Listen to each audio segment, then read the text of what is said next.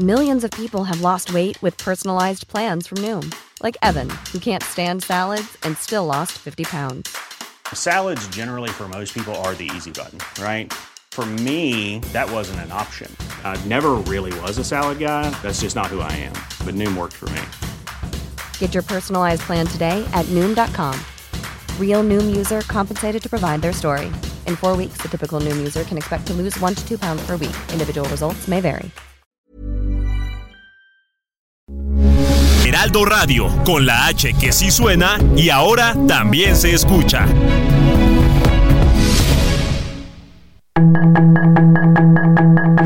Tarde a tarde, lo que necesitas saber de forma ligera con un tono accesible. Solórzano, el referente informativo.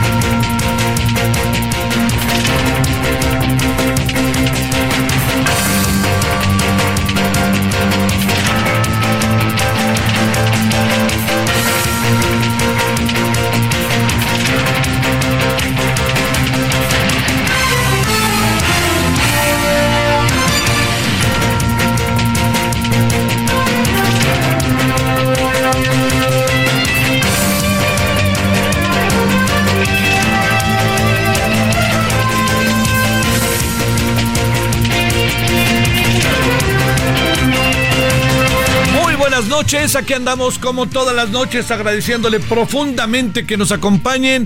Estamos aquí en Heraldo Radio 98.5 de FM en el día jueves primero de febrero, ya estamos el día primero de febrero y mañana es el día de la Candelaria.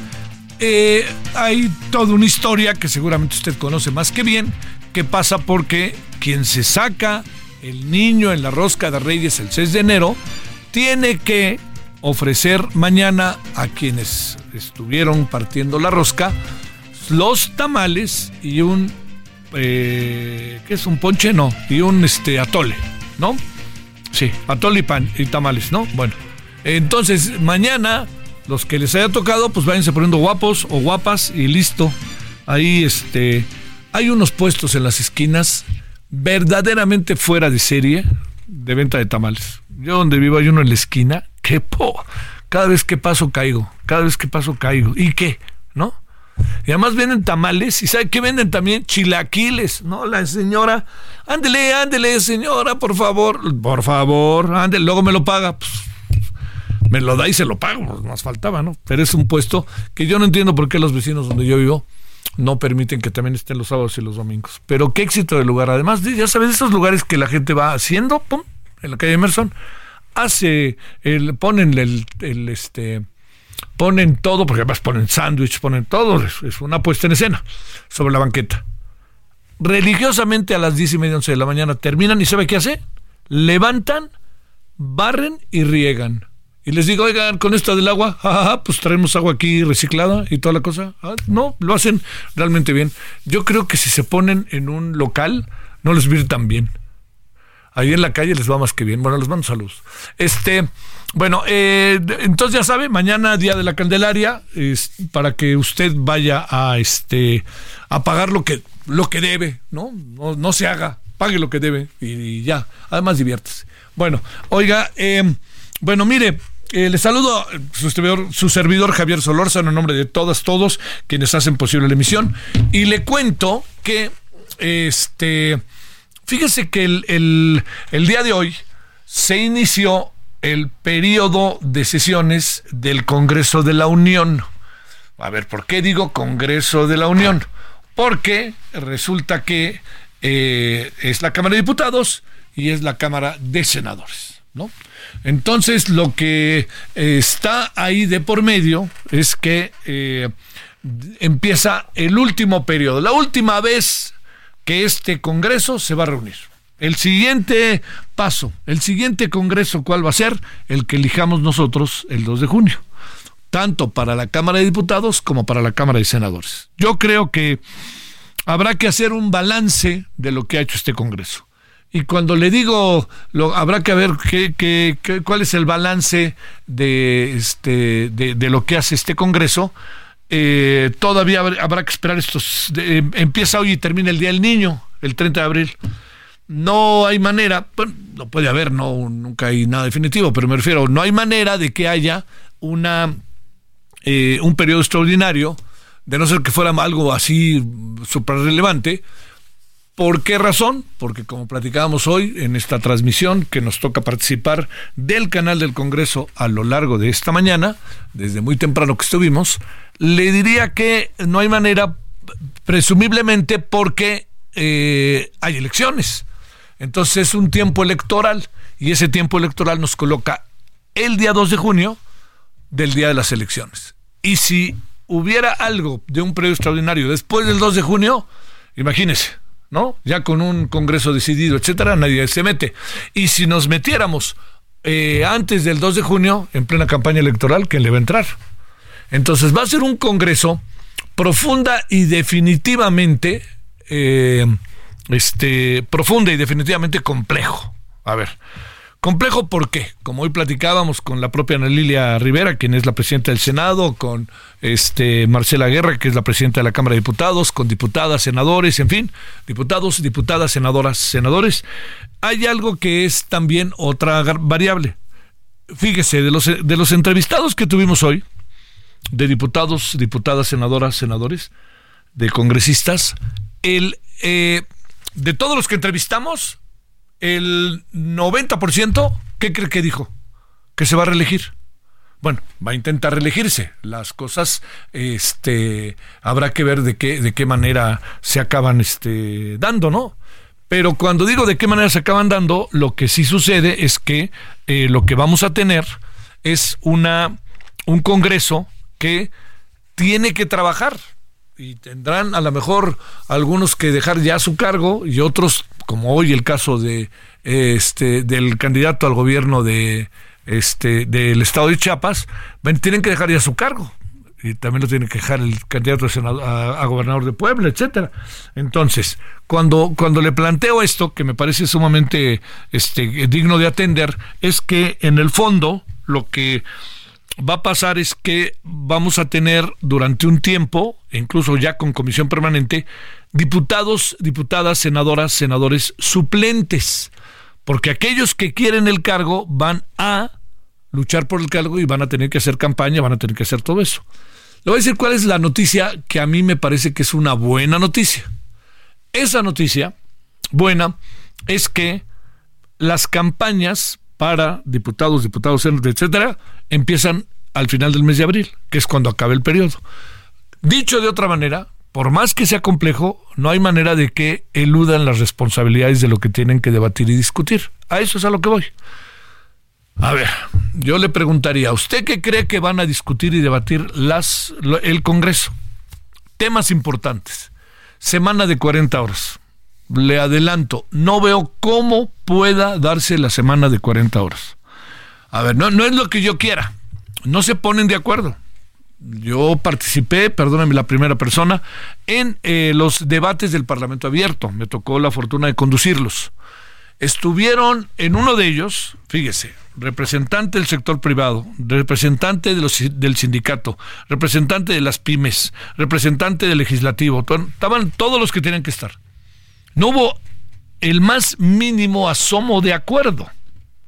Si eso pasa con personajes que son representativos, porque todos son muy representativos, son dirigentes incluso, ¿no? Del sector laboral, pues imagínense lo que viene a pasar en este sentido. Bueno, yo le, diría que eh, lo que lo que viene es un asunto eh, sumamente, este, es un enigma sobre este tema.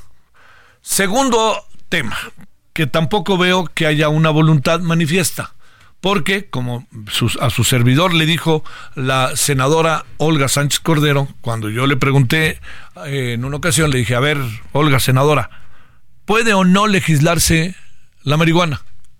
Y entonces quedó callada y me dijo, pues no, no veo cómo. Y le digo, pero ¿cómo que no veo cómo? ¿Cuánto tiempo llevamos discutiendo? ¿Cuántos años lleva, senadora, trabajando en esto? ¿Cuántos legisladores llevan trabajando en esto? dime, ellas y ellos. Dice, sí, pero hay alguien que se opone. Entonces uno pues tiene la oportunidad, la oportunidad y obligación de preguntar, ¿quién se opone? Y entonces me dijo, te lo voy a decir en voz baja, los verdes. Dicho de otra manera, los soldados, el ejército, la sedena, no quiere que se legisle. Está muy claro. Eh, bueno, perdóneme, no, no, no, no pongamos cara de sorpresa, está clarísimo que no quieren. Bueno, con todo esto sobre la mesa, estos dos temas que se ven complicados, hay muchos otros. Hay unos de género, hay unos que tienen que ver incluso con temas del agua, hay bastantes temas que yo creo que sí podrían dar, tener un consenso. Y viene el otro gran asunto, el que el presidente va a lanzar el próximo lunes, en donde las y los legisladores particularmente PRI y PAN y este y la señora Xochitl Galvez ha dicho que van a apoyar el tema de las pensiones. Yo lo que me pregunto es cómo lo van a apoyar. Primero, no lo conocen, ¿no? O sea, el, la narrativa es lo vamos a apoyar porque es en beneficio de los trabajadores. Bueno, es beneficio de los trabajadores, sí, pero ¿de dónde? Pues como la canción, ¿de dónde sale el dinero? ¿De dónde va a salir el dinero? Usted cree, se lo digo, que con la desaparición de los institutos autónomos van a poder pagar las pensiones. Por favor, no seamos ingenuos, cándidos, ya somos grandecitos como país.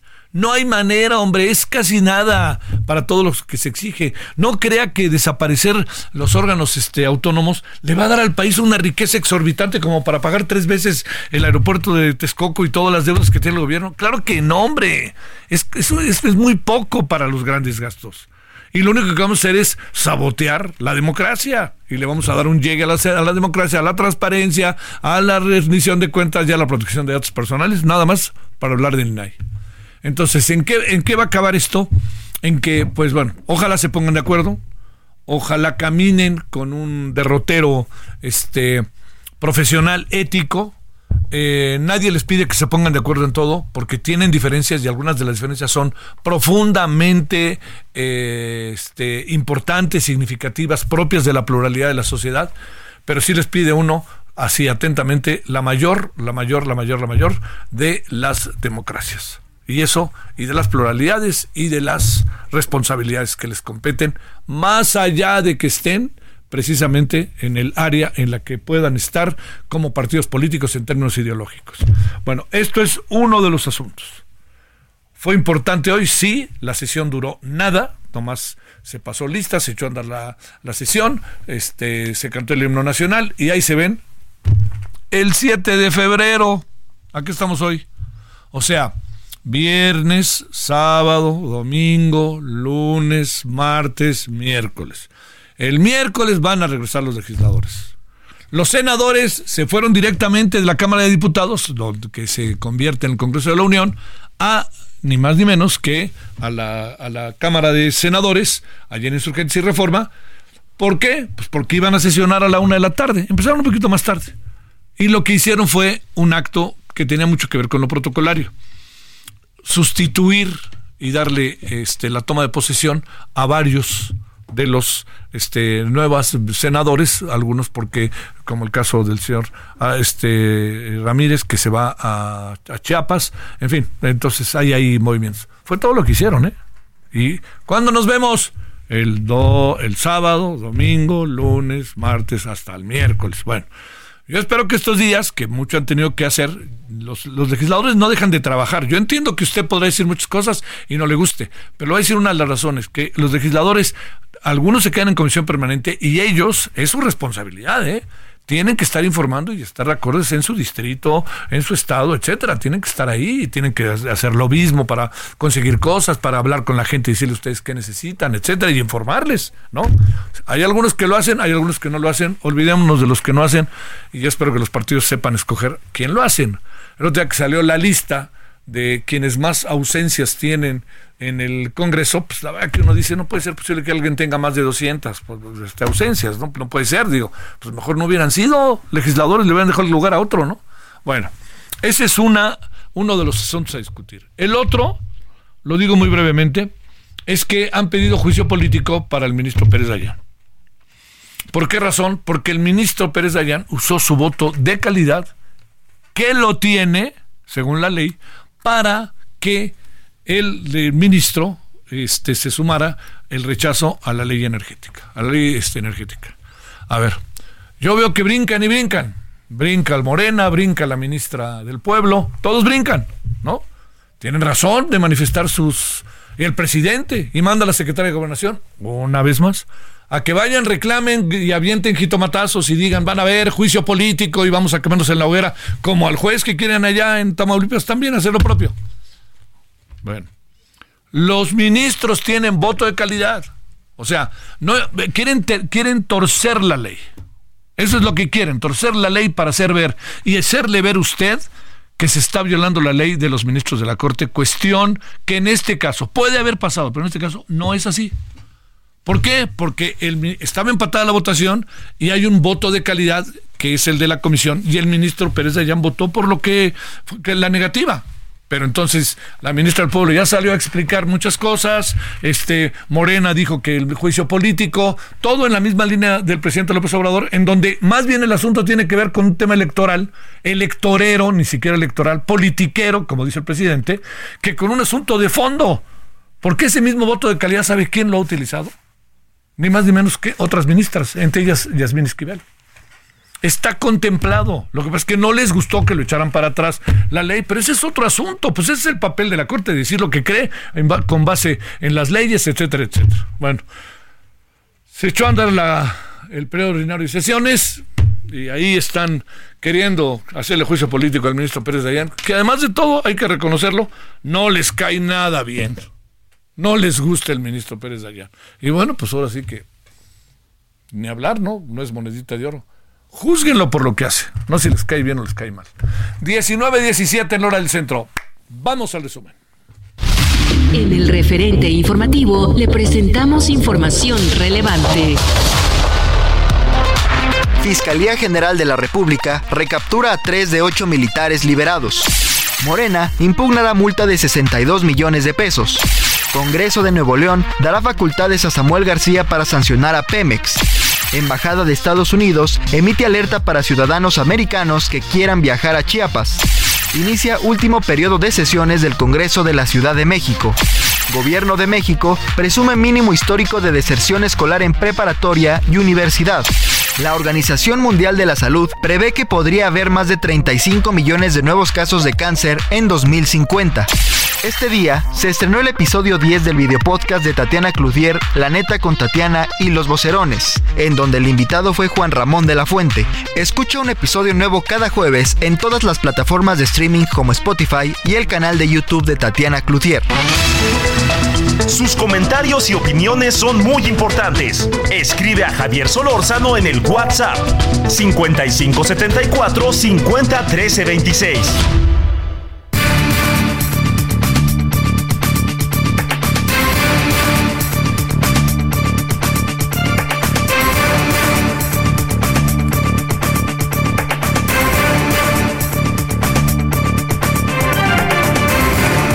Estamos de vuelta después del resumen 19 con 18 en la hora del centro. Héctor Flores, fundador del colectivo Luz de Esperanza Jalisco. Eh, y el tema de lo que está pasando al interior de la Comisión Nacional de Búsqueda. Héctor, gracias. ¿Cómo has estado? Muy buenas noches. ¿Qué tal? Muy buenas noches. Muchas gracias por la invitación y saludos. ¿Qué anda pasando con la Comisión Nacional de Búsqueda al interior respecto a sus trabajadores? Pues mire, desgraciadamente ya nos estamos viendo afectados los colectivos que trabajamos o que, deseamos trabajar con la Comisión Nacional de Búsqueda eh, para realizar nuestras acciones. Eh, hubo una reducción de personal importante, ¿no? De hecho, incluso nosotros, eh, las personas o el personal que estaba dándole seguimiento a nuestras búsquedas, ya no le renovaron contrato. me parece que hay alrededor del 80% ya no se no se le renovó el contrato, entonces pues esto viene todavía a sumarle más a las afectaciones que eh, están pasando, pareciera ser sistemáticamente, ¿no? En la Fiscalía General de la República pasó exactamente lo mismo. Eh, hubo una reducción considerable de agentes del Ministerio Público desgraciadamente no entendemos por qué esta reestructuración tendría que llevarse de esta manera, afectando las acciones de búsqueda tanto en vida como post-mortem eh, para todas las familias. ¿no? ¿Qué les argumentan, Héctor? Simplemente nos dicen que están pasando por una reestructuración interna, eh, no nos dan más información, pero mientras tanto, pues, los afectados eh, somos las familias, ¿no? Estamos viendo lacerado el, el derecho universal ¿no? a, ser buscado.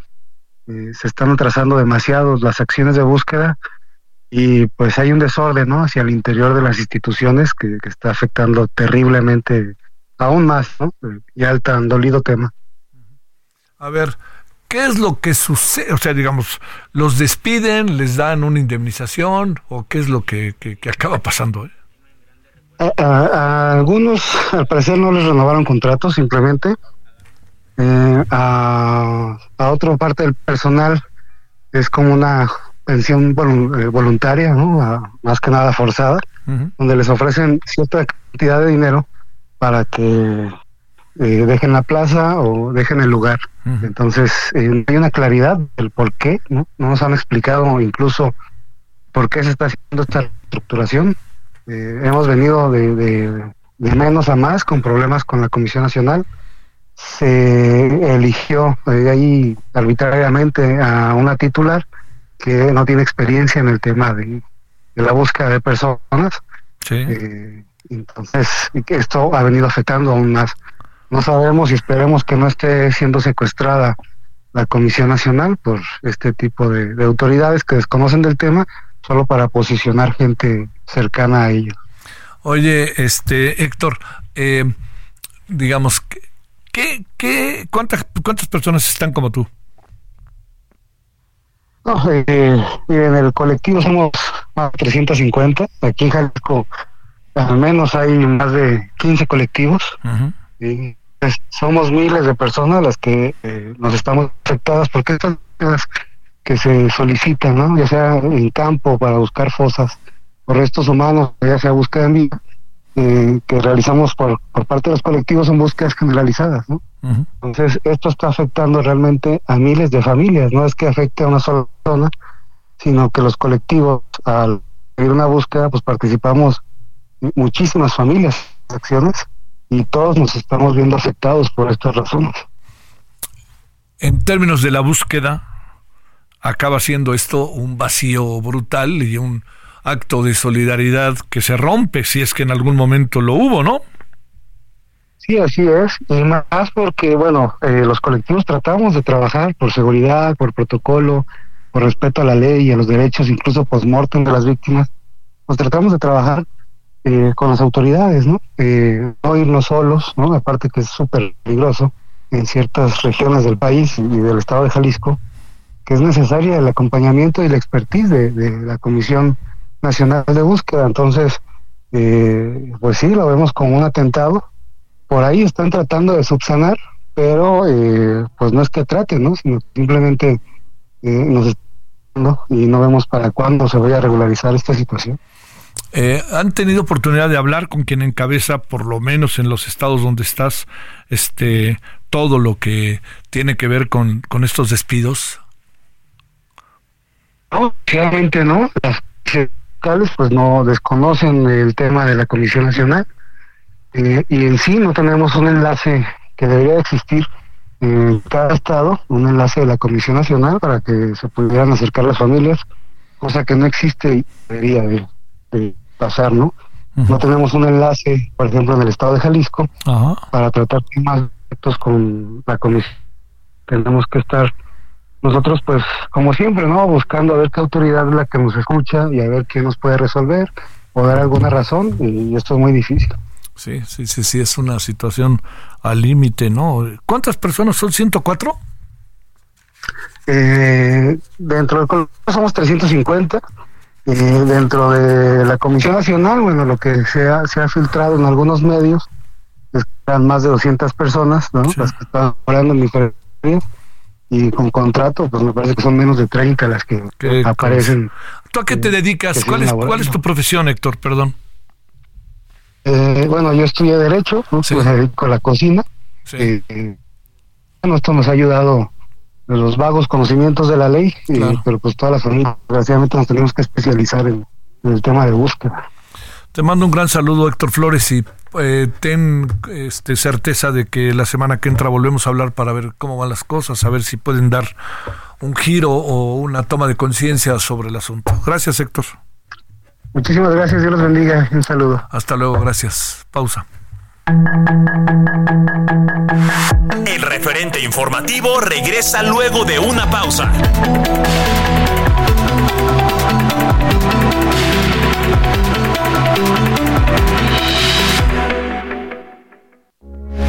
Heraldo Radio, con la H que sí suena y ahora también se escucha.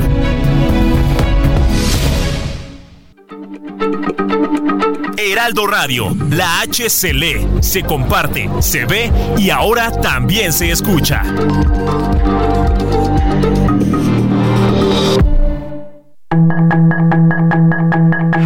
Estamos de regreso con el referente informativo.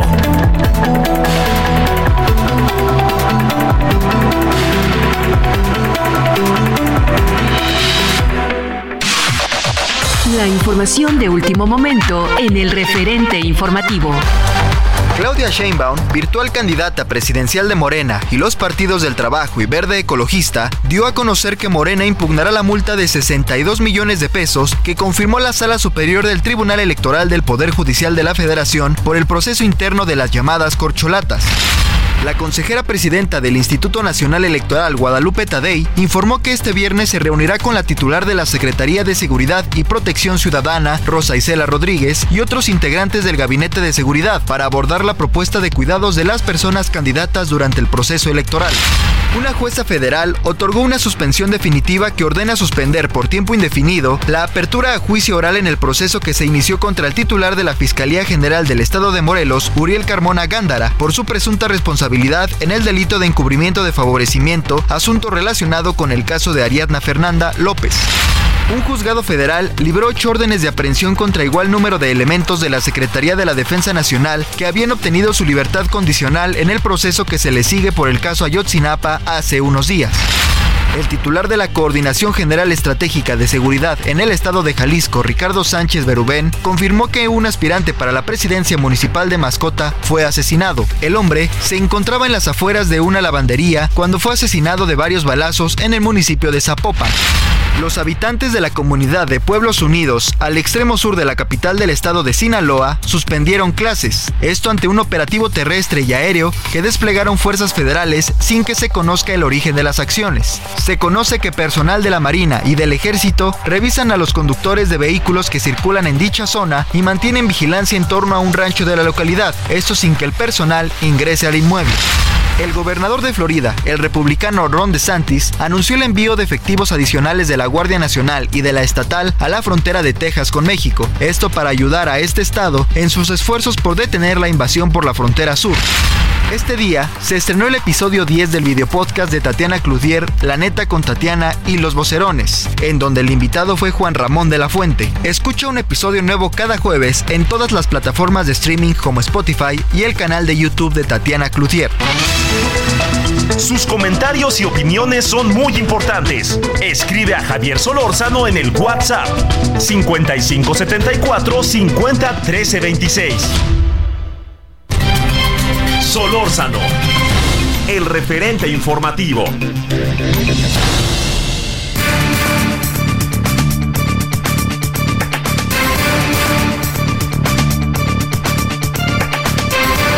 Andamos de vuelta agradeciéndole que nos acompañe Luis Chavarría, CEO de Kipler Oil and Gas.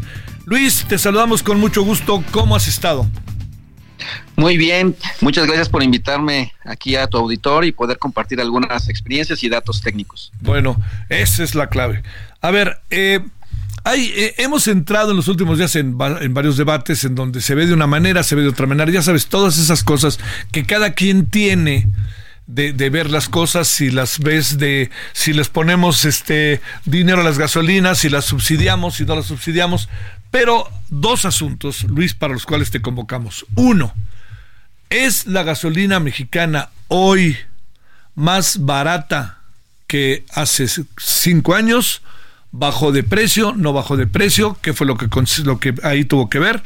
Ahí mismo es más barata que en Guatemala y en Estados Unidos. Y segundo, que este es buena parte del asunto, eh, hay una, eh, digamos, una baja en la producción de las gasolinas en México. Sabemos muy bien que las importamos, pero se supone que ya andábamos en jauja, según nos dijeron en la mañanera. A ver, Luis, adelante. Sí, mira, el número uno, que es el precio de las gasolinas mexicanas, y son, son más baratas que Estados Unidos y Guatemala. La respuesta es no, no es más barata. Hay una razón. El, precio de la gasolina a nivel internacional se mueve con un precio de referencia que se llama spot y, en este caso vamos, le voy a poner un, ejemplo coloquial. Lo más barato que existe en nuestro país para comprar cualquier producto es la central de abastos. La central de abastos en nivel en nuestro continente es Houston. Ahí, ¿por qué? Porque las refinerías que están ubicadas en esa zona, en Texas, son las más eficientes de nuestro continente. Entonces, de ahí es parte el, precio spot. Ese precio spot se mueve con base a la compra o la adquisición de crudo. Si el crudo sube, obviamente van a subir las gasolinas. Pero ahí, este, cuando tú ves ese diferencial entre lo que es comprar crudo y vender gasolina, es muy barato ahí por la eficiencia de esas refinerías. Ahora, ¿qué pasa en México?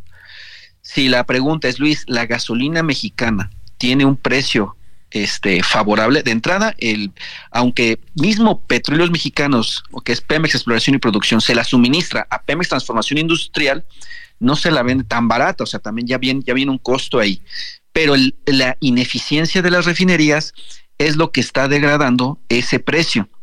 Entonces, cuando tú ves el precio de la gasolina en Estados Unidos, pues obviamente ya es más barata, aproximadamente en centavos, en, centavos por galón eh, y centavos este, de dólar estadounidense, estamos hablando de 1.5 centavos por galón.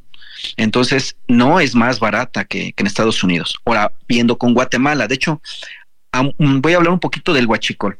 Parte del huachicol que está pasando en México es desvío de subsidios y en este caso la exportación de productos hacia Centroamérica.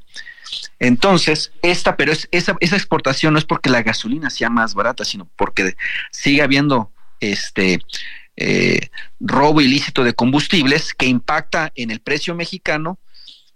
Obviamente allá llega mucho más barata y parece que en Guatemala está más barata. Más bien, está más barata en algunas gasolineras de Guatemala que adquieren ese producto de forma ilegal este, en México. No sé si hasta, esa, hasta ese momento esta, esta primera pregunta o sea, muy bien, se contesta, punto. Es más cara en México que en Estados Unidos y Guatemala, a pesar con todo el guachicol. Lo que me llama la atención es que este, en qué precio se venderán los guachicoleros y, y cómo la transportan hasta Guatemala. Y me pregunto, ¿no se dará cuenta la autoridad mexicana lo que ven esos camioncitos que más huelen a gasolina? Exacto.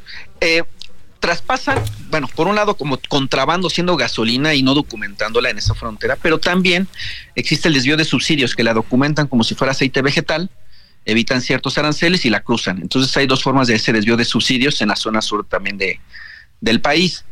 Y es por eso que en la zona, las gasolinas en la, en, la, zona fronteriza con México parece estar más barato, pero es porque es un producto ilícito.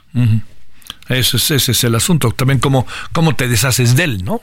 Que ese es el... Es correcto. Correcto. A ver, segundo asunto. Eh, ¿Está cayendo la producción de gasolinas en un 6.8% o no? Sí, hay una razón. Eh, son, una bueno, son dos razones. Una es un asunto logístico y la otra es una asignación de recursos para mantenimiento. Vamos a analizar primero la de este logístico. Hay refinerías que producen combustóleo, que es un residuo de las refinerías. Las, todas producen ese combustóleo, pero hay unas que son las que tienen ese, ese superávit de combustóleo, que es Tula, la refinería de Tula, Minatitlán y Cadereyta. Entonces, y, perdón, y la cuarta Salamanca. Entonces, ¿qué es lo que está ocurriendo? Es tiene que haber desalojo de ese combustóleo, porque para producir gasolinas y vamos y voy a poner en contexto, cada 100 por para producir 100 litros de perdón, 56 litros de gasolina se tienen que procesar 100 litros de crudo. Quiere decir que ese 46% que falta son residuales y el que más acapara ese porcentaje es el combustible. Ahora, hay que desalojarlo. Si estás produciendo gasolina, si no hay quien lo compre, o sea, Pemex tiene un, problema logístico de venta, porque como las refinerías en México, comentábamos, tecnológicamente son retrasadas, están atrasadas y generan mucho sulfídrico. Entonces, ese combustóleo va con mucho sulfídrico. Con los acuerdos ambientales COP, no se puede exportar ni sacar en barcos. Entonces es un problema que tiene petróleos mexicanos para comercializar ese combustóleo. Entonces se van, se van llenando los tanques de combustible en la refinería y cuando pues, antes de que se derramen, pues tienen que parar procesos. Entonces, ese tema por sobreinventario de combustibles y que no tenga una habilidad del área comercial de Pemex Transformación Industrial para desalojarlo, está provocando paros no programados. Y bueno, esa es una razón. La otra razón que es la, es, de hecho, esa es la, la más importante. Eh, eh, el gobierno federal está asignando muchos recursos a petróleos mexicanos a proyectos de la agenda del gobierno, pero no necesariamente significa que a lo mejor sea la mejor decisión. Hay hay proyectos que le vamos a poner eh, de mantenimiento y de, y de, modernización de lo que ya existe, donde hay un déficit de, de, asignación de recursos financieros.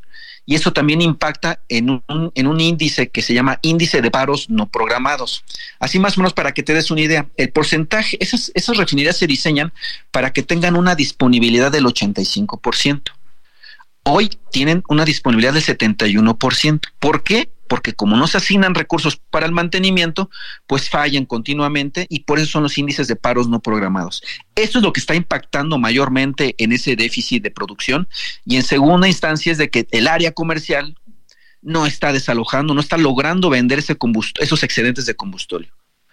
Y entonces, ese 6.8 sí está bajando, sí, sí está bajando, pero pues hay que decir como las cosas como son. Un tema de Pemex 3 que no sabe cómo venderlo, ese combustóleo y que hay paros no programados. Y la otra, hace falta asignar recursos económicos para el mantenimiento. Sí. A ver, este, entonces, dicho lo cual, lo que ante lo que estamos es ante eh, una situación, eh, diría yo, eh, inquietante del mercado, Luis. Sí. Sí. ¿Y tenemos remedio sí. trapito en este país o no? Hay remedio. Ahora, aquí también, ¿qué es lo que ha ocurrido? Este, hay empresas que pueden adquirir ese combustóleo, pero eh, también están como en la situación en la que está Pemex, quieren amagarlo también. Voy a poner ejemplo, las cementeras son la, una de las principales que también pueden adquirir ese combustóleo, pero dicen, ¿sabes qué? Sí, sí me lo llevó Pemex, pero casi casi te lo a precio regalado. Entonces también es, están aprovechando la situación algunas empresas para, para amagar a Pemex. Entonces, por eso comentaba, el área comercial no ha sido tan eficiente en las negociaciones. Yo creo que todo se puede en una mesa de negociación, pero pues no ha sido las, no hay la suficiente habilidad. ¿Qué esperas? Más bien, ¿para cuándo esperas? ¿Para cuándo esperas? Eh, perdón, dos bocas. Mira, había coment lo, el comentario de dos bocas. Va a producir este el, el, esperado, que son 340 mil barriles diarios, más bien es proceso de crudo de 340 mil barriles diarios, dudo que ocurra, y si ocurre todavía faltan cinco años. Ahora, ¿cuál es el proceso óptimo de esa refinería? Porque no, no porque esté, eh, esté diseñada para 340 mil significa que sea lo más eficiente. Lo más eficiente es a 292 mil barriles diarios. Ahora, y, de esos 292 mil barriles diarios comentaba, el solamente el 56% termina en gasolinas y diésel, que son los productos de alto valor. Pero que en la configuración de esa refinería es para gasolinas no terminadas. Entonces, de nada sirve que produzcas gasolina si no la vas a poder comercializar en el país.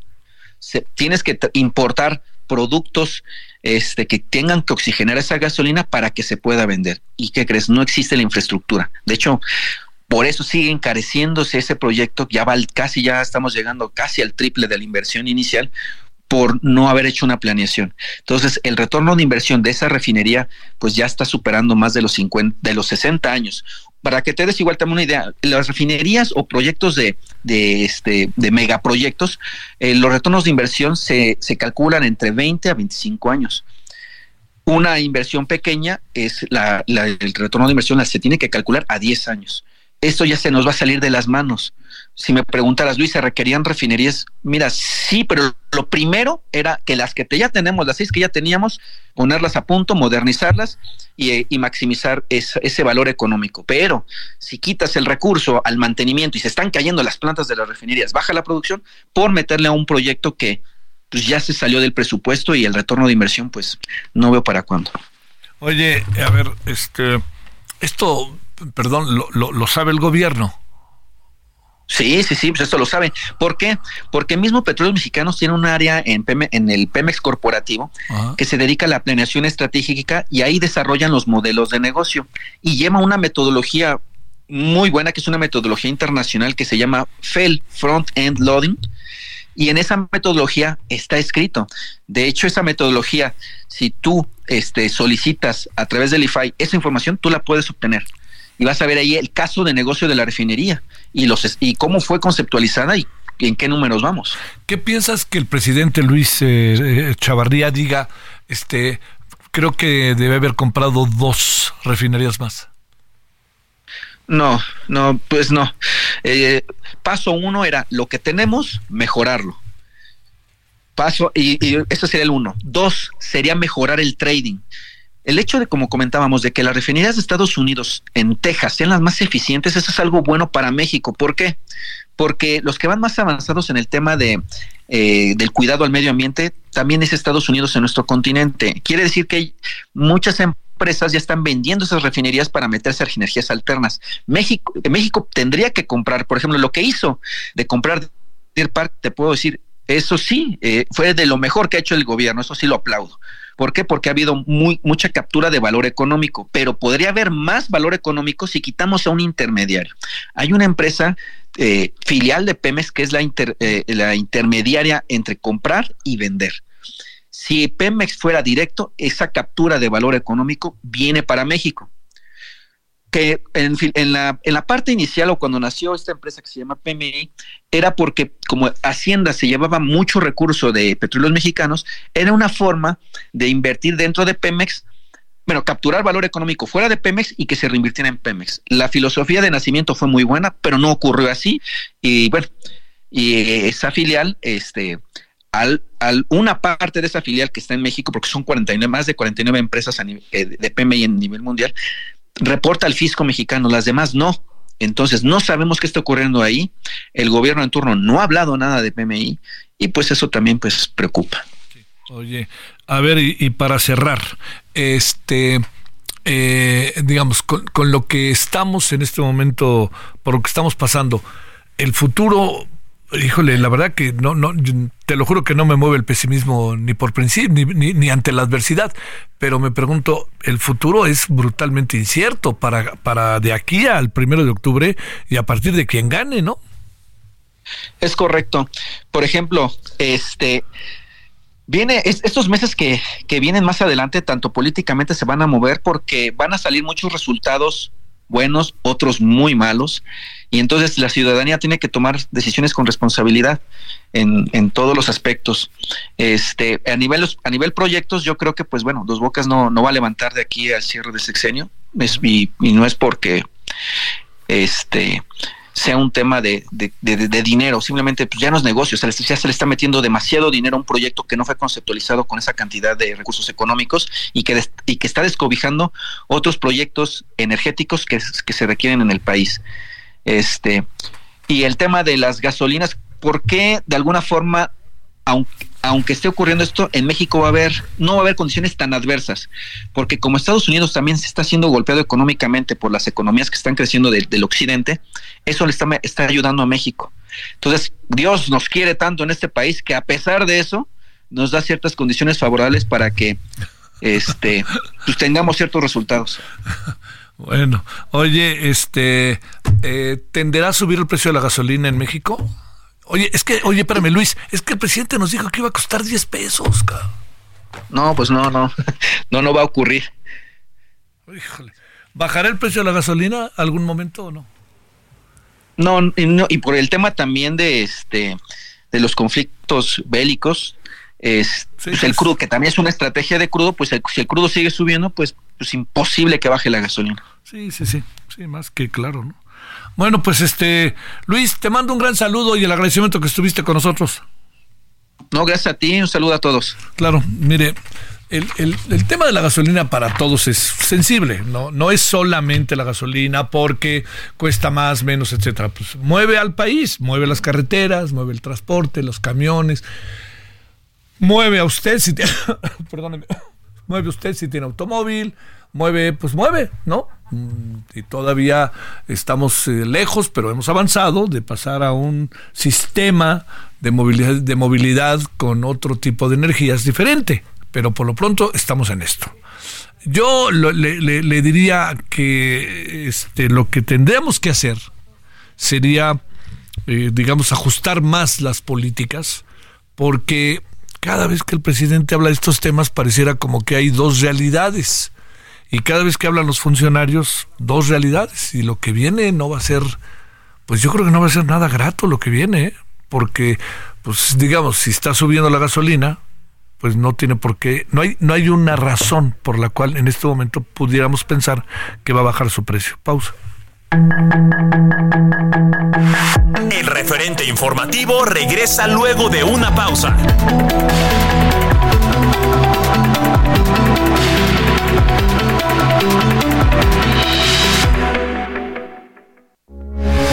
Heraldo Radio, con la H que sí suena y ahora también se escucha.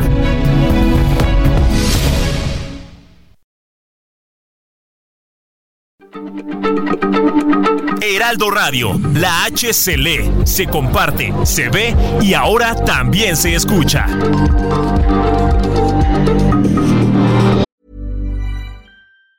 There's never been a faster or easier way to start your weight loss journey than with PlushCare.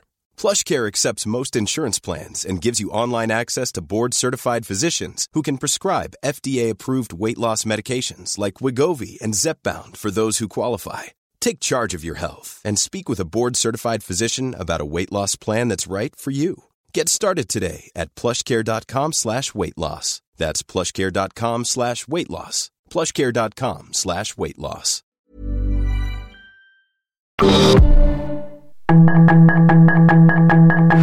Estamos de regreso con el referente informativo.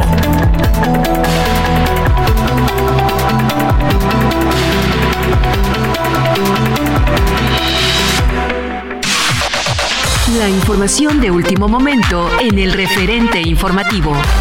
La consejera presidenta del INE, Guadalupe Tadei, detalló que será este viernes cuando tendrá una reunión con la titular de la Secretaría de Seguridad y Protección Ciudadana, Rosa Isela Rodríguez, y otros miembros del Gabinete de Seguridad para analizar la propuesta de cuidado para los candidatos de cara a las elecciones de junio próximo.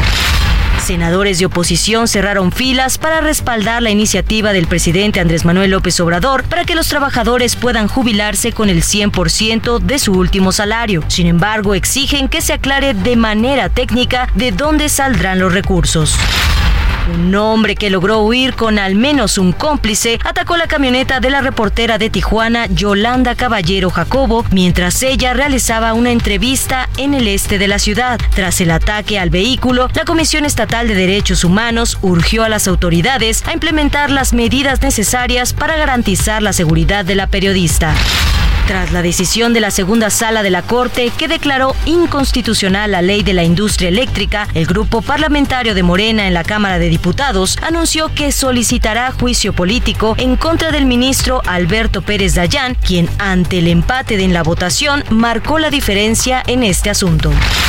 El presidente Andrés Manuel López Obrador exigió que el gobierno de Estados Unidos se disculpe por los reportajes que aseguran que el cártel de Sinaloa financió la campaña de AMLO en 2006. Asimismo, pidió que el presidente de Estados Unidos, Joe Biden, sea notificado sobre el asunto y se pronuncie sobre el tema. Este jueves un juez giró nuevas órdenes de aprehensión contra los ocho militares procesados por el caso Ayotzinapa, quienes fueron reaprendidos este mismo día. Estas órdenes se han emitido una semana de que se les concedió continuar en libertad el proceso en su contra por el delito de desaparición forzada en relación con la desaparición de los 43 normalistas de Ayotzinapa. Sus comentarios y opiniones son muy importantes. Escribe a Javier Solórzano en el WhatsApp 5574 501326. Solórzano, el referente informativo.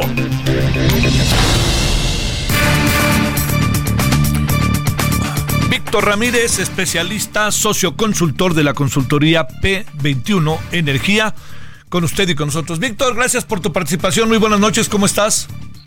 Hola Javier, muy buenas noches. Bien, bien, gracias. Eh, viendo todas las reacciones que hay alrededor de esta de, este fallo de la corte.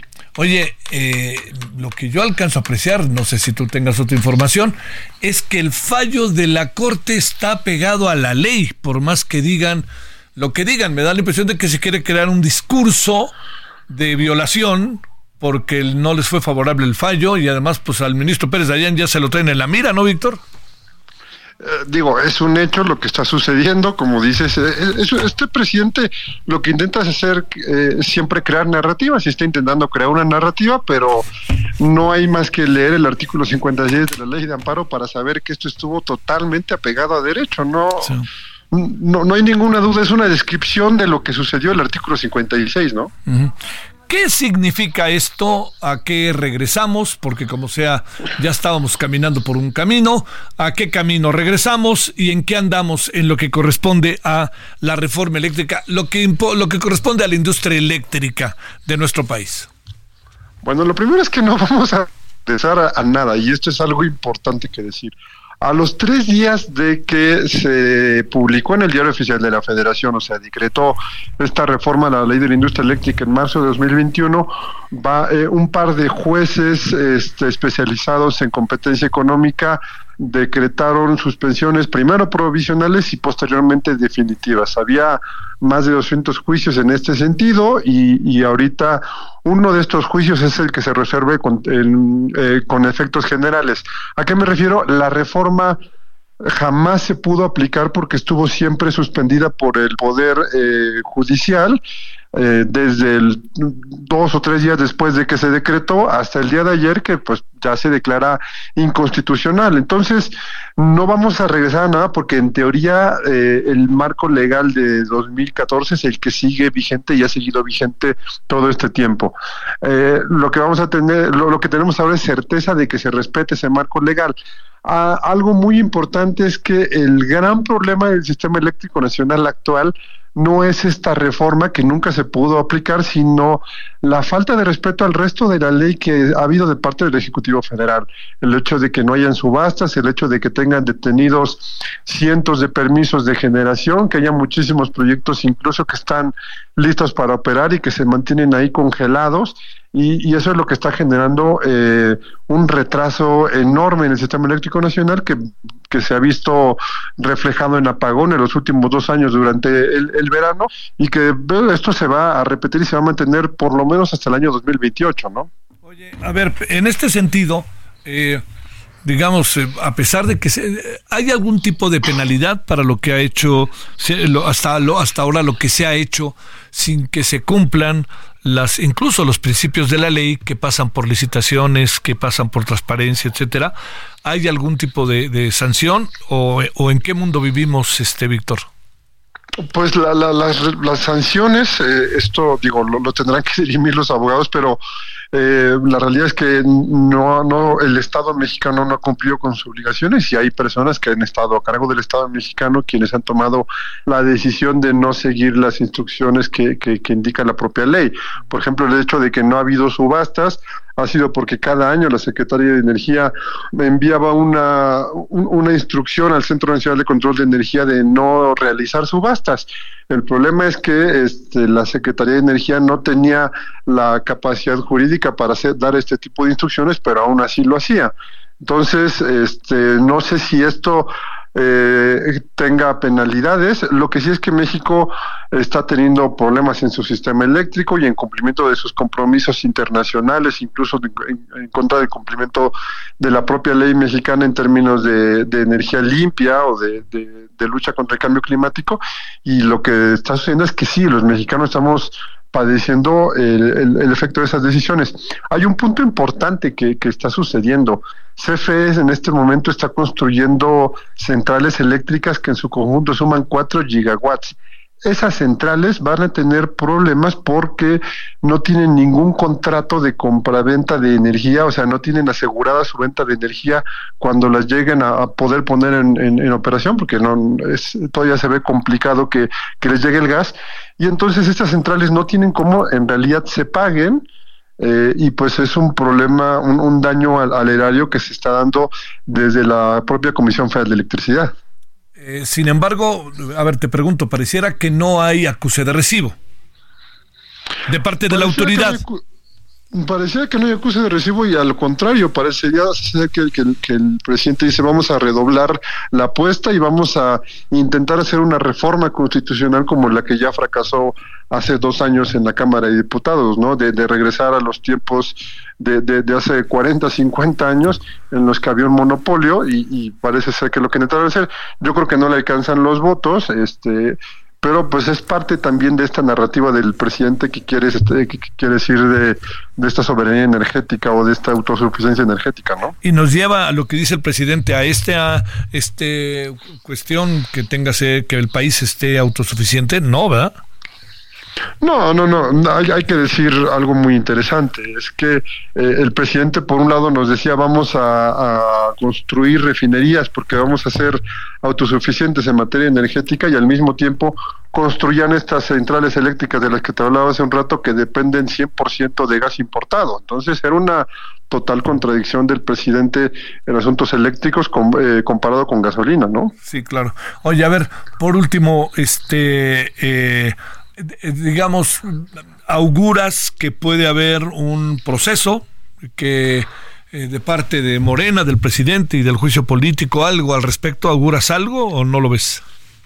Yo creo que fue solamente un asunto de, política, del enojo que tiene el presidente. La realidad es que la única razón por la que podrían acusar a alguno de los ministros con, juicio político es por haber eh, por haberse apegado a la ley y no entiendo que haya un juicio político por apegarse a la ley, ¿no? Sí, es que ese es, ese es el, el, asunto, ¿no? Lo que pasa es que también eh, la, está la otra variable que también va a ser utilizada este eh, en esto ya fue ya ya puede ser este vista con el pues el inevitable tiempo electoral que se nos viene encima, ¿no? Yo creo que es lo, que tenemos que entender. Ya estamos en tiempos de elecciones, tenemos un presidente que ha atendido todo el tiempo su popularidad y, y, el este y, el fortalecer eh, su proyecto de, su proyecto político más que en realidad obedecer la ley y trabajar por, por, el, por el bien de los mexicanos es mi, mi perspectiva y este y pues bueno ahora ante este fracaso lo que intenta es redoblar la apuesta a una, a una visión de, supuesta soberanía que, ha impulsado y que pues tiene un, un público este o, una clientela electoral bastante importante todavía en México. Te mando un gran saludo, Víctor. Perdón, Víctor un Ramírez. muy fuerte, Javier. Gracias. Especialista y socio consultor de la consultoría P21, P21 dije bien, Energía. 2014 en la hora del centro, en el primero de febrero, jueves. Sus comentarios y opiniones son muy importantes. Escribe a Javier Solórzano en el WhatsApp 5574 50 26. Solórzano, el referente informativo.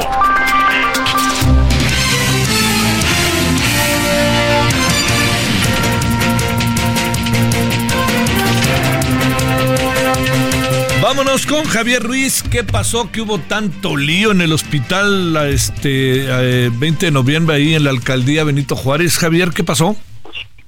Hola Javier, ¿qué tal? Saludos con gusto, excelente noche. Pues efectivamente, Javier, exactamente en el hospital eh, Carlos MacGregor, está ubicado en la colonia del Valle, exactamente Xola y la avenida Gabriel Mancera, donde pues una persona, un camillero, resultó lesionado por una esquirla de arma de fuego. Y es que pues lo que nos han referido personal que trabaja dentro del gobierno de dentro de, este hospital pues lo que nos mencionaban es que pues eh, seguido hay personas camilleros y pues personal que trabaja en este lugar pues eh, desafortunadamente eh, pues tomando bebidas alcohólicas incluso algunos pues tomando pues marihuana.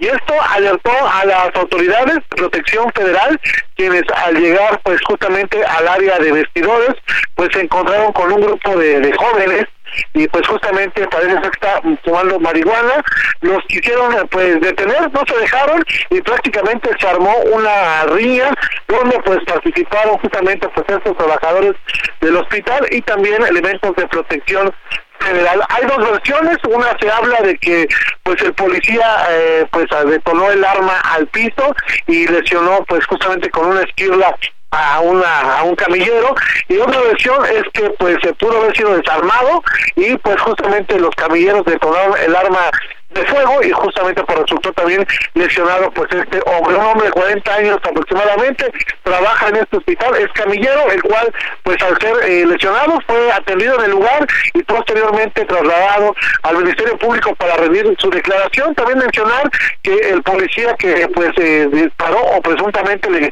retiraron el arma de fuego, pues eh, fue detenido por elementos de la Secretaría de Seguridad Ciudadana. Al salir incluso pues cuando lo iban subiendo a la patrulla pues hubo algunos empujones, algunas agresiones, posteriormente pues se retiró. Las operaciones del, del hospital no se vieron afectadas, sin embargo, cualquier susto, algunas personas mencionaban que este grupo de jóvenes pues seguido eh, pues se encontraron en estos vestidores y por supuesto pues amedrentaban también a los trabajadores que justamente pues conviven día a día con ellos, Javier. Oye, ¿Qué hacían ahí ese grupo de jóvenes y quién los deja entrar? Con las dificultades que hay para pasar a ver un familiar que esté en, el, en cualquier hospital y en el 20 de noviembre, te lo digo por experiencia. Ahora me dices que hay unos jóvenes que además se dan sus toques, tienen, lo pueden hacer, pero no lo hagan ahí. Y este y además parece que olían alcohol. Pues, ¿qué habrá pasado, Javier? Lo que, lo que se dice, Tocayo, es que estos jóvenes pues son camilleros que trabajan dentro del hospital, entonces pues sus ratos libres pues bajan, beben, eh, pues se fuman algo y posteriormente regresan a sus labores. Esto es lo que nos ha mencionado el mismo personal que trabaja. Tuvimos oportunidad justamente de platicar con una de las eh, cocineras del hospital y pues dice que realmente pues esos jóvenes son así, incluso pues algunos los amedrentan, los intimidan, sin embargo pues ya tenían su hora de bajar reportaron a las autoridades, en este caso a Protección Federal, los encargados, y cuando bajan pues a detenerlos a ver qué es lo que sucede, es cuando se registra pues esta riña y pues esta detonación que todavía hay que ver si realmente el policía pues sí disparó o realmente pues esos jóvenes pues lograron desarmar al policía y posteriormente ellos detonaron, detonaron el arma de fuego, llegaron por supuesto servicios periciales para ver exactamente pues qué fue lo que ocurrió y comienzan las investigaciones, Tocayo. Qué cosa, mi querido Javier. Bueno, perdón, yo decía el 20 de noviembre que también está en la en la alcaldía. Está, la vuelta, está muy cerquita. Sí, está, como a tres, cuatro cuadras y hacia abajo, viniendo, sí, sí, está, está en, el 20 de noviembre está sobre Avenida Félix Cuevas, este, en tanto que el otro está sobre, casi llegando a Xola. El, sí, el, el otro sobre eh, Félix Cuevas, el eje 7, y el otro pues prácticamente a la vuelta, sobre la Avenida Gabriel Mancera y Xola, a escasos metros. Sí, a unos, bueno, te mando un saludo. Oye, supongo que tomarán alguna medida, no es que sea algún correctivo, alguna cuestión, pues para que esto no se repita, diría yo, ¿no? Sí, deben de checarlo y por supuesto también eh, identificar a este grupo de, jóvenes, porque muy aparte de lo que quieran, pues lo que referían, pues al menos esta señora que se dedica a cocinar diario en el hospital, pues lo que refiere es que sí los amedrentan, los intimidan, eh, hay amenazas, entonces pues sí, por supuesto hay que checar bien de qué se trata este este grupo y por supuesto ponerles una sanción o probablemente ir algo más eh, pues fuerte debido pues justamente por estas amenazas que, que pues prácticamente suben día a día sus mismos compañeros de trabajo. Sí, yo lo que digo, como están las cosas, pues, un correctivo, eso de despedir a la gente hoy en día, habrá que escucharlos a ellos también, eso es lo más importante. Gracias, mi querido Javier. Estamos atentos, buenas noches, un abrazo. Uh, descánsale, Javier. Bueno, vámonos a las 20.19 en Hora del Centro con Gerardo García hasta Ledomex. Gerardo, ¿qué hay de nuevo? Hola, ¿qué tal? Muy buenas noches, Javier, y también a todo nuestro auditorio. La defensa legal de Julio César N confirmó que una vez que eh, su cliente sea vinculado a proceso por cinco delitos por la supuesta agresión a este, escoltas del fiscal general de justicia José Luis Cervantes Martínez. Buscarán la protección de la justicia federal con un amparo indirecto para que se pronuncie sobre la prisión preventiva justificada, la detención y la y su situación propia jurídica y con ello eh, pudiera lograr salir de prisión. Este jueves por la mañana se tuvo la audiencia de continuación inicial del caso en los juzgados de Tenango del Valle donde se cuestionaron las entrevistas y las eh, competencias de algunas de estas de estas acusaciones. El juez del caso estableció una nueva sesión para el día de mañana a las 9.30 horas, donde será la última y determinará su situación jurídica del imputado. En la entrevista, el abogado Daniel Vergara ratificó que van por este amparo para que un juez federal revise la situación legal de su cliente y se pronuncie si se le concede la protección de la justicia, al insistir que se trata de un hecho solamente de tránsito y que no hay lugar a los cinco delitos que el Ministerio Público ha formulado porque eh, es así como ellos están calificando este hecho que sucedió hace ya una semana. Entonces vamos a estar atentos cuál es la situación jurídica que determinan el día de mañana para esta persona. Oye, ¿sabemos a qué se dedica eh, Julio César N?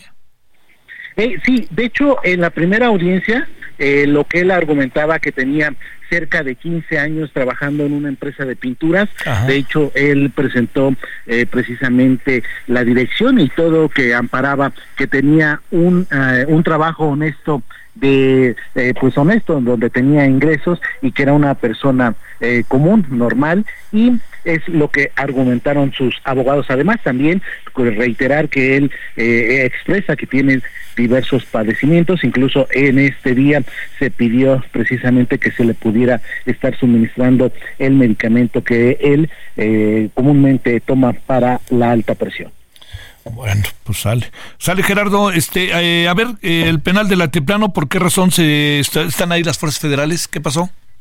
Así es, eh, por 12 horas en el penal del Altiplano en Almoloya de Juárez, en el Estado de México, fue sitiado por cerca de 700 elementos de la Guardia Nacional y del Ejército, quienes llevaron a cabo un operativo para encontrar eh, objetos prohibidos, que no se dio así, pero también lo que se estuvo confirmando es la reubicación de reos en su interior. El propio personal de esta cárcel federal no pudo entrar durante la mañana de este jueves y permanecieron afuera y enfrente de la entrada principal. Lo que podemos eh, confirmar es que los uniformados de las fuerzas federales, es decir, tanto de la Guardia Nacional como el Ejército, iniciaron el despliegue a las 22.5 horas del miércoles dentro de estas instalaciones del penal del Altiplano, al que entraron cuatro camionetas blancas sin rotulaciones, un autobús y tres eh, pelotones de la Guardia Nacional, mientras que en el exterior más de una decena de unidades de militares llevaron a cabo estos eh, operativos, estos rondines en eh, alrededor de este de este de este sitio federal. Y de acuerdo reportes fueron 500 elementos de la Guardia Nacional y otros 180 elementos del Ejército quienes estuvieron laborando en estas diligencias que se llevaron a cabo eh, en estas 12 horas que te estamos eh, que, estamos eh, comentando. Y fue a las 10 con 45 de esta mañana que ya se desactivó este operativo en este penal del altiplano Javier. Te mando un gran saludo Gerardo. Gracias. Buenas noches. Además de la lluvia que anda pasando en Baja California Ana Lara Wong Ana Laura, ¿me escucha? Hola, ¿qué tal? Muy Adelante. Así es, muy buenas noches, te saludo con gusto. Pues fíjate que una lamentable noticia, eh, hoy mientras la periodista Yolanda Caballero realizaba una entrevista de una situación que enfrentan vecinos debido a las condiciones climatológicas, pues unos sujetos que aún no han sido identificados lanzaron bombas molotov a su automóvil que estuvo a punto de incendiarse. La periodista independiente pues estaba entrevistando a, unos, a unas personas cuando de repente pues estas personas llegan rápidamente, eh, lanzan estos objetos y de inmediato se alertó a los a bomberos Tijuana y afortunadamente no fue incendiado su vehículo. Hasta el momento se desconoce la causa del atentado, pero la periodista eh, había sido señalada por la alcaldesa Montserrat Caballero Ramírez hace unos días por su estilo de publicar las noticias. Y bueno, al respecto de este, eh, de este atentado, ya la alcaldesa eh, Montserrat Caballero pues rechazó cualquier acusación sacada de contexto y reiteró su respaldo para el esclarecimiento de los hechos. Incluso ya la Comisión Estatal de los Derechos Humanos en Baja California pidió a la Fiscalía General del Estado investigar y esclarecer estos hechos para poder identificar el origen de este esta agresión para que no quede en la impunidad. Esta es la información. oye, estaban frente a ella casi, casi, ¿no? Así es, eh, incluso el, hecho quedó grabado ya este en las cámaras de, seguridad de esta colonia. Eh, puede verse el momento en que llegan estos sujetos, eh, quiebran los vidrios y lanzan estos artefactos y ya a, punto de incendiarse. Lo bueno es que, como te comento, pues con la condición climatológica que está aquí en Baja California, el bombero estaba cerca, llegó y logró contener este pues posible incendio. Ana Laura, gracias, buenas, buenas noches. Gracias, bonita noche. Pausa. El referente informativo regresa luego de una pausa.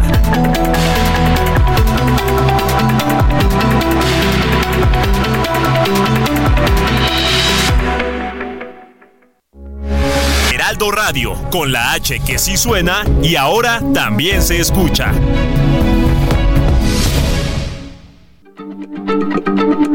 Heraldo Radio, la H se lee, se comparte, se ve y ahora también se escucha.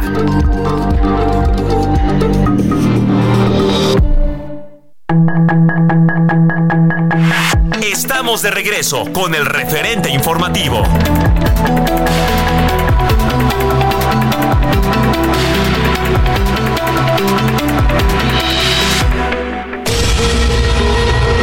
Ministerio de Exteriores de Qatar anunció que el grupo terrorista Hamas ha dado signos de aceptar la propuesta de una liberación de rehenes a cambio de una tregua en la ofensiva de Israel sobre la franja de Gaza y destacó que es la primera vez en dos meses en que ambas partes están de acuerdo en las premisas sobre las que se está negociando.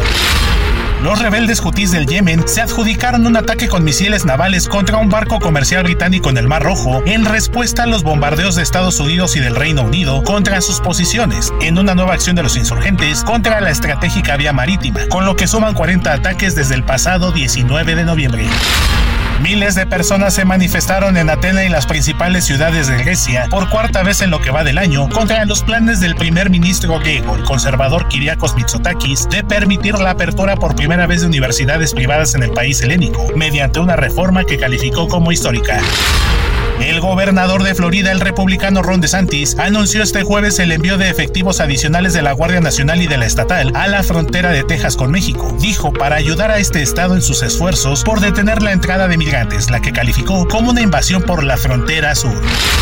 20 Venezuela, el partido de la candidata presidencial de la principal coalición opositora María Corina Machado, denunció este jueves que la dictadura de Nicolás Maduro ha decidido aplastar a su contrincante a través de actos como la detención de Juan Freites, Luis Camacaro y Guillermo López, tres de sus principales jefes de campaña. El Departamento de Derechos Humanos de la Oficina Integrada de Naciones Unidas en Haití reveló que la violencia por parte de grupos criminales experimentó un aumento del 8% en aquel país entre octubre y diciembre de 2023, con respecto al trimestre anterior, para alcanzar un total de más de 8.400 víctimas desde enero de ese mismo año. Por supuestas anomalías en su proceso de creación en 2018, la Corte de Constitucionalidad de Guatemala ratificó este jueves la decisión de un juez penal de suspender al movimiento Semilla, el partido del presidente Bernardo Arevalo de León, quien llegó al poder el pasado 14 de enero tras un sorpresivo triunfo en los comicios de agosto de 2023. Para el referente informativo, Héctor Vieira. Sus comentarios y opiniones son muy importantes. Escribe a Javier Solórzano en el WhatsApp 5574 50 13 26. Solórzano, el referente informativo.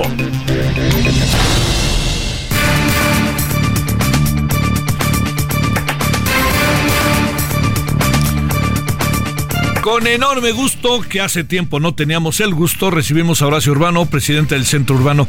Querido Horacio, ¿cómo has estado? Muy buenas noches. Querido Javier, qué gusto, hombre, qué gusto de saludarte. ¿Cómo has estado? A todo dar, a todo dar, con, mucha chamba, afortunadamente, con todo lo que estamos viendo en este año tan difícil, pues obviamente hay mucho para analizar, ¿no?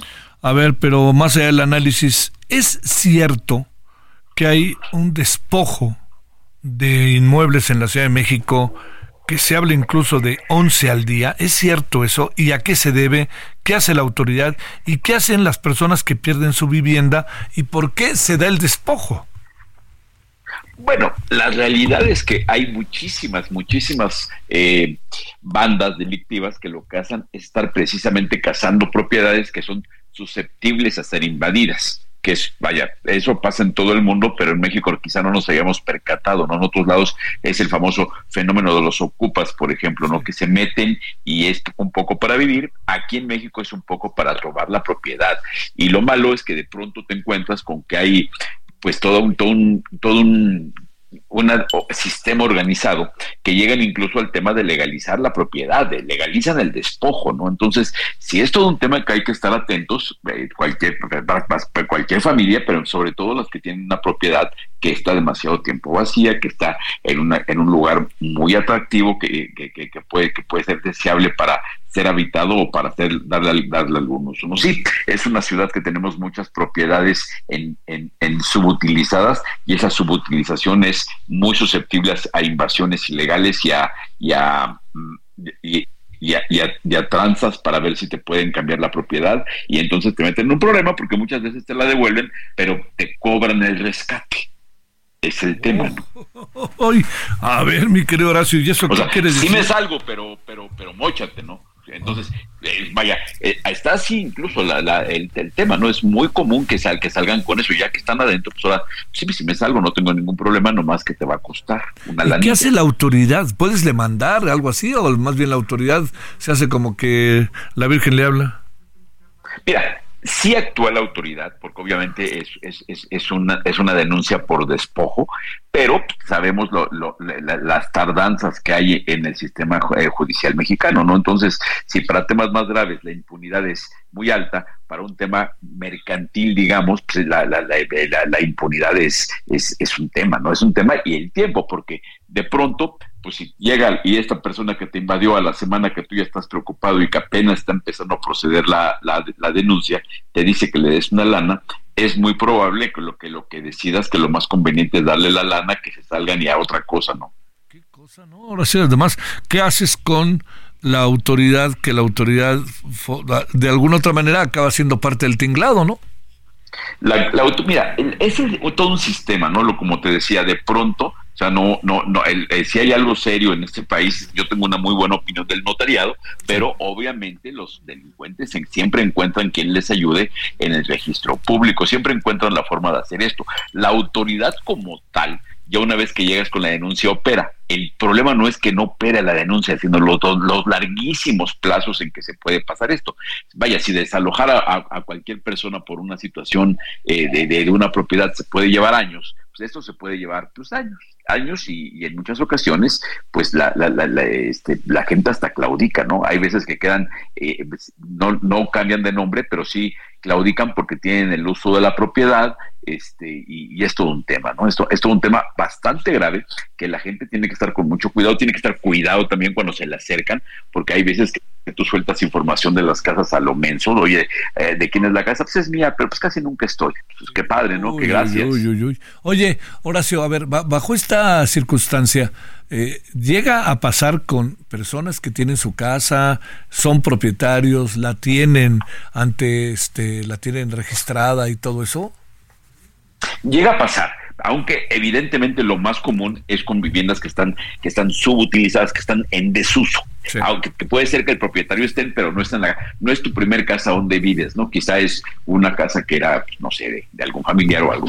Entonces, sí, por supuesto que llega a pasar, pero no, lo más común no es que sea en tu casa, no que salgas en la mañana y cuando llegues en la tarde esté invadida, no, no es así.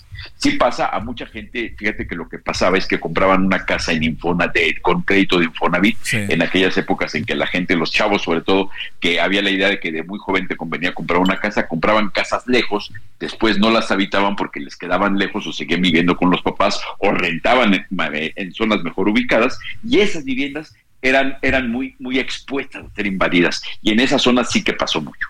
Oye, este, eh, el caso es eh, propio de la Ciudad de México, pasa en muchas grandes ciudades, o eso, digamos, ¿qué, qué mínimo registro se puede tener? No, bueno, no, no, no. Eh, la Ciudad de México todavía, todavía es una pelea con guantes. Sí. Hay lugares donde las invasiones son a conjuntos habitacionales que está en un una determinado, dentro de un gran conjunto, hay una eh, hay un condominio, digamos uno de esos clústeres donde hay una reja para y adentro están las casas, que llega el crimen organizado y se apodera de ellas.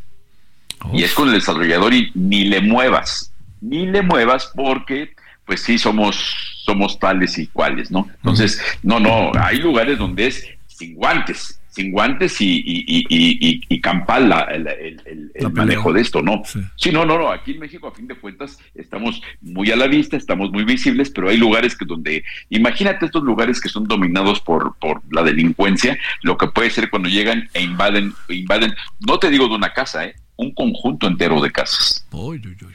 Bueno, oye, la otra cosa es, eh, está muy a la vista, Horacio, que traemos un problema de escasez del agua en todo el país, en algunos lugares más que otros, pero en la Ciudad de México cada vez está más claro, simplemente en función de, que ves las pipas por todos lados, pero también ves cómo se toman las calles para protestar porque no hay agua. Sí, sí, sí. Tenemos un problema gravísimo que son décadas de, desatención con el sistema de aguas de nuestras ciudades. Falta inversión, falta inversión y no solamente nueva infraestructura, sino por ahí escribía yo en estos días que Dios nos da el agua, pero ni le entuba ni le da mantenimiento a las tuberías. Eso sí, nos lo de, ahí nos lo encarga, ¿no? Y no lo hemos hecho. No lo hacemos porque de pronto los políticos, pues ya sabes que tienen una, una muy mala costumbre de obra que no está a la vista pues, no le meten, pues, los tubos van por abajo, no son tan visibles, pero a ver qué pasa en estos momentos cuando el anuncio que se está dando, hoy se estaba hablando de que para mayo se espera que sí pueda, pueda ser el caso real de que si no se hace nada y no hay tiempo de hacer nada, vamos a llegar a, una situación en que no va a haber agua para la Ciudad de México entera. Hoy el promedio ha bajado de 4 mil litros por persona a, a, menos de 3 mil, está más o menos en 2.800, pero eso es el promedio. Y el promedio sabemos que compensa que unos siguen consumiendo sus 4 mil o más y unos para que esos consuman sus cuatro mil se van a quedar en ceros. Hay colonias que van a tener un problema, eh, un problema mínimo con el agua, sí lo van a tener, pues allá, pero son zonas que están más cerca de las líneas de llegada del agua, que están más cuidaditas. Vaya, eh, yo la verdad es que no veo que la crisis del agua se vaya a agudizar en Polanco, sí me imagino que hay algunos lugares de, las de las zonas periféricas de la ciudad que se van a quedar para que alguien pueda tener sus cuatro mil litros de agua, otros se van a quedar en cero. ¿Y ahí hay remedio y trapito o estamos fritos? Mira, hay remedio y trapito, pero este deadline que le pusieron de cuándo nos puede cargar el payaso es para mayo. Es para mayo. De aquí a mayo no hay tiempo porque obviamente además, como todo, ¿no? Eh, las autoridades a veces se la juegan de decir, bueno, pues acaba de esperar que haya una buena temporada de lluvias, pero no la hubo. Y llevamos mucho tiempo sin, sin, lluvias adecuadas, entonces nuestros sistemas de agua no tienen agua. Entonces, el, el, ¿cuál, es, ¿cuál sería el remedio? Pues por lo menos el inmediato sería procurar dar mantenimiento dentro de lo posible, porque se habla de que hay, hay, de que hasta 50% del agua que llega se desperdicia en fugas. Entonces, eso es inaceptable. Entonces, creo que sí, los ciudadanos tenemos mucho por hacer en abordar el agua, pero que no nos vengan con el cuento de que, de que el, el, problema se va a solucionar con que te hagas baños más rápidos. Por supuesto que ayuda, por supuesto que ayuda que no salgas con la babosada de lavar el coche con manguera, pero el tema de fondo es el mantenimiento a los sistemas de transmisión de agua. Eso es donde está el problema. Sí, por supuesto, como ciudadanos mucho podemos ayudar, pero de nada sirve que nosotros ahorremos en el baño si, si, si, si las autoridades no le dan mantenimiento a la tubería. En este momento, pues es poco lo que se puede hacer, insisto, porque estamos hablando de que, de que esta temporada se, se, nos viene. De aquí, a que, de aquí a que llueva, vamos a estar en un problema muy grave y se espera que en mayo estemos en la, en la circunstancia de que pudiéramos estar en cero, en cero llegada de agua a la ciudad. Oye, este, híjole, sí, lo que pasa es que ese, ese asunto, antes de que se nos venga encima todo, se nos va a venir encima buena parte, pero digamos, la época de lluvias es hasta mayo, ¿no? La es hasta mayo, y insisto, o sea, el Cuchamala está en su nivel más bajo en 30 años, en 30 años. O sea, yo, yo alguna vez viendo lo que es la presa de Valle de Bravo y toda esa zona, jamás la había visto tan, tan, tan abajo. O sea, la realidad es que no hay agua, no llovió, y, lo más triste es que no vemos que las autoridades tengan, o sea, ya hay muchas gentes que lo están que lo están hablando en medios, hay especialistas que lo están hablando, pero los políticos no, no, no, los más bien los servidores públicos como que no le hacen frente de una forma contundente. Sí lo vemos muy agudo en la Ciudad de México, pero en el Bajío, ayer hablaba con gente del Bajío, se están quedando sin agua, se me decían que hace un año se burlaban de Monterrey por la crisis del agua y ahora en Bajío estaban igual.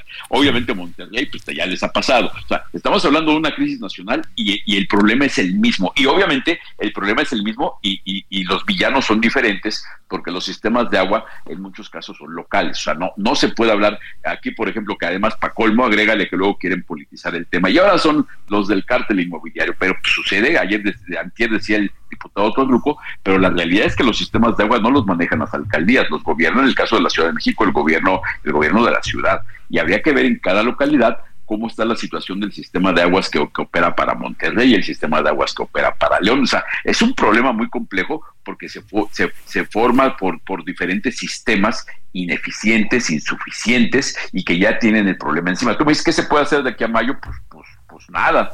gastar menos agua. Es que no se puede hacer nada. Pues gastar menos agua y, insisto, dentro de lo posible, hacer, hacer un, un, una eh, una obra, un, trabajo de mantenimiento intensivo, ¿no? A ver, ¿dónde tienen detectado que hay pérdidas de agua? Pues intentar parchar esos tubos, porque además, pues, insisto, es un tema de inversión. El problema del agua es muy triste, porque siempre desde hace ya muchos años que se habla de la, del problema del agua, es un problema que bien se pudo haber resuelto con planeación y con inversión, pero no se ve prefieren gastar en otras cosas y de pronto no, no este hay lugares donde, donde, donde nunca ha sido prioridad con todo y que tienen un problema tan grave como puede ser el caso de Nuevo León y conste que en Nuevo León estamos hablando de, de, plazas con recursos pero eh, papás es paradójico no tienen sequías y después llueve y se inunda entonces decían que llueva pues para qué que llueva si no tenemos bien instrumentados los sistemas de captación de agua no al contrario cuando llueve mucho Monterrey se inunda fíjate. Deja de llover y, hay sequía. Entonces, si es todo un tema que tiene que haber un gobierno comprometido que le meta planeación, planeación de inversión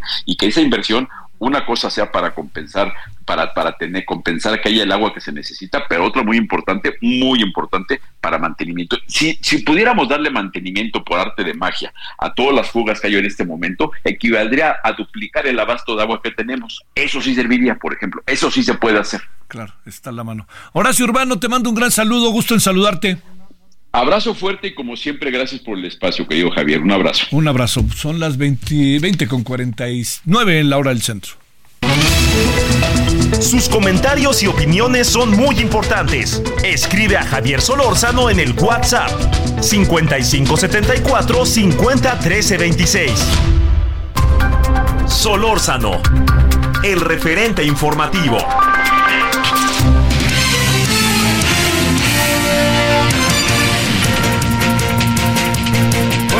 Una mañana de nuevo de toma y de si hacemos toda una revisión, de que hágame favor, decir que trabajan para agencias extranjeras, ¿no? Personajes como Carmen Aristegui, realmente sí me parece que, que bueno, no es tener, pues no es la Guerra Fría, ¿no? Estamos actuando como ahí viene el imperialismo yanqui, ¿no? Este, bueno, no amigo Gutiérrez, ¿qué pasó hoy en la mañana? Adelante.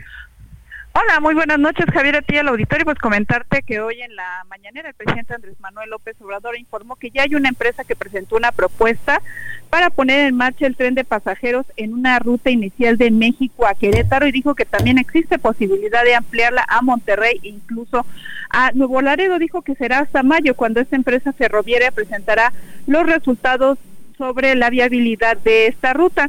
Dijo que es la empresa Canadian Pacific Kansas City y dijo que es de las dos grandes empresas de ferrocarriles que aún tienen las concesiones. Dijo que también este dijo que también en el paquete de reformas de iniciativa constitucional que va a presentar el 5 de febrero se propone que el Estado retome el derecho a utilizar las vías concesionadas de carga para trenes de pasajeros. Señaló que ya la empresa ferroviaria tiene experiencia en trenes porque también en trenes de pasajeros porque actualmente maneja este servicio en Estados Unidos y Canadá.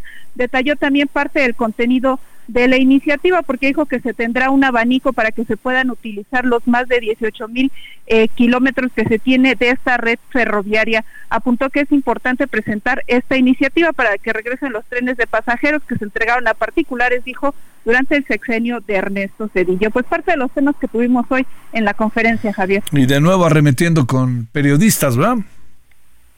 Eh, bueno, en parte sí, sobre todo en esta eh, información que salió de este eh, medio de Estados Unidos, en donde se habla que recibió un supuesto soborno en 2006 en su primera campaña eh, presidencial, pero el, el, presidente López Obrador pues ahora enfocó sus baterías al gobierno de Joe Biden, dijo que tendrían que disculparse porque están avalando sobre todo esta agencia antidrogas, la DEA, pues está avalando una información que no se tienen pruebas y dijo que incluso esto no es parte de la DEA, sino también puede venir del Departamento de Estado, del Departamento de Justicia, y dijo que cómo se puede sentar a la mesa a negociar temas tan importantes como migración o combate al fentanilo si te tienen, si se tienen este tipo de sospechas. Dijo que se tiene que aclarar directamente al más alto nivel. Eso sí, dijo, se mantienen las relaciones, están muy, está muy bien la relación, dijo, sin embargo, con la cercanía que tenemos con Estados Unidos, pues no es, no se vale que dijo que se tenga este tipo de informaciones, sobre todo porque no se tienen pruebas es lo que le está diciendo, que si tuviera alguna prueba, además dijo que él tiene autonomía moral y pues no, no acepta este tipo de publicaciones donde no se tienen pruebas y se está eh, poniendo en duda si él recibió este presunto soborno que se habla de dos millones de dólares o cuatro millones de dólares, pero solo son de testigos protegidos. Y él retomó también el caso del general Salvador Cienfuegos, que también fue acusado de la misma manera por testigos protegidos que al final pues no resultaron en ningún juicio. Javier. Noemí, gracias.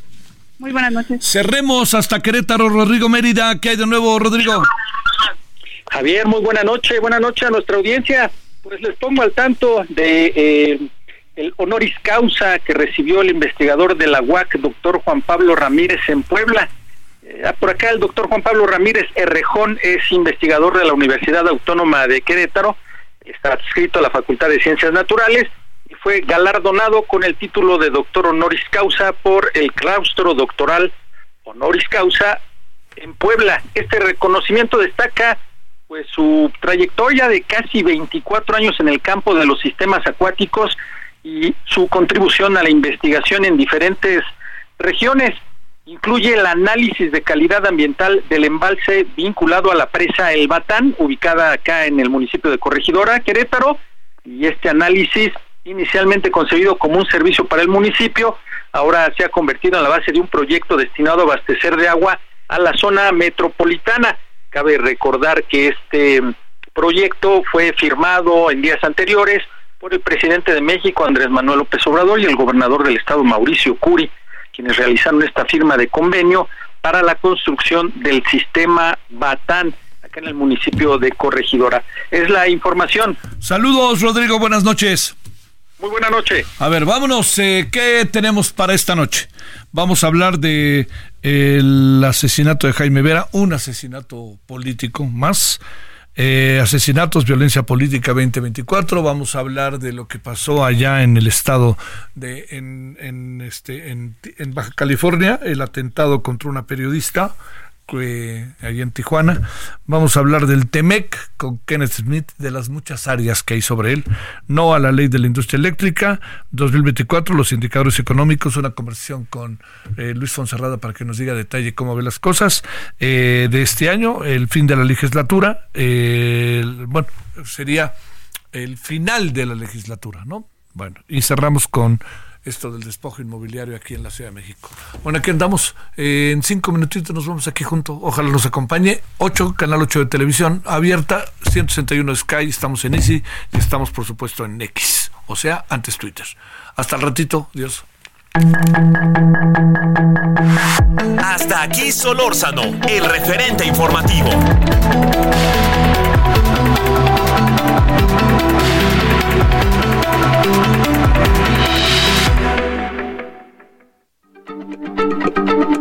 Heraldo Radio, la H se lee, se comparte, se ve y ahora también se escucha.